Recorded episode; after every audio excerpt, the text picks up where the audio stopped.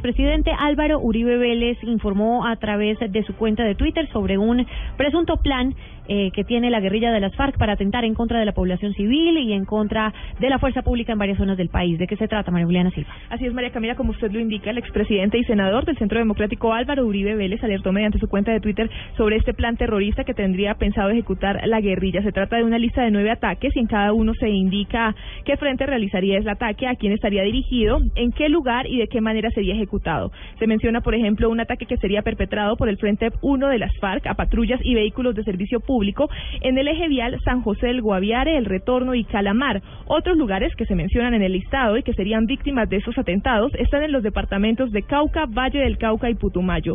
Uribe pide en su mensaje ayudar a difundir esta información y dice textualmente, ayudemos con información a las autoridades. María Juliana Silva, Blue Radio.